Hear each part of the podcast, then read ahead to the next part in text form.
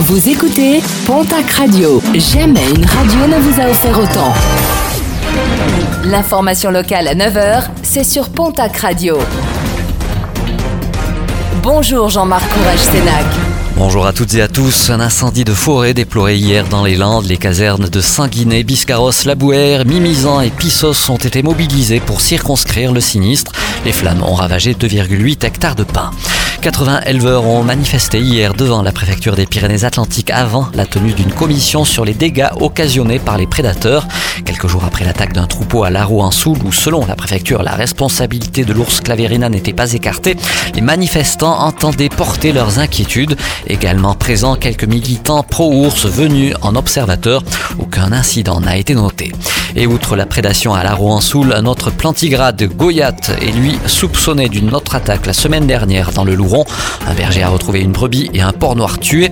Des animaux qui n'ont pas pu bénéficier de la garde rapprochée d'un chien patou des Pyrénées, euthanasié quelques jours plus tôt après avoir mordu un touriste dont le chien était entré sur sa zone. Et toujours dans le dossier ours, les dernières déclarations du ministre de l'Agriculture provoquent la colère des associations de protection du plantigrade. Didier Guillaume avait affirmé vendredi dernier à Pau qu'entre le prédateur et l'éleveur, il fallait toujours soutenir l'éleveur. Des paroles malheureuses et précipitées pour l'association Ferrus qui affirme que la cohabitation reste toujours possible. Quatre mois de prison avec sursis, verdict du tribunal de Pau à l'encontre de l'ex-entraîneur néo-zélandais des avants de la section paloise. Karl Heyman était poursuivi pour violence conjugale et appel téléphonique malveillant, des actes liés à un problème d'alcool à la fin de sa carrière de joueur professionnel.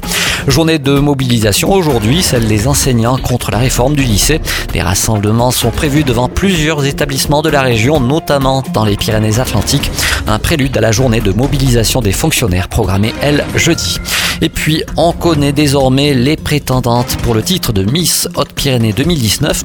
L'élection se déroulera le 24 mai prochain au parc des expositions de Tarbes. Leur élu représentera le département pour le concours régional Miss Midi-Pyrénées en septembre prochain.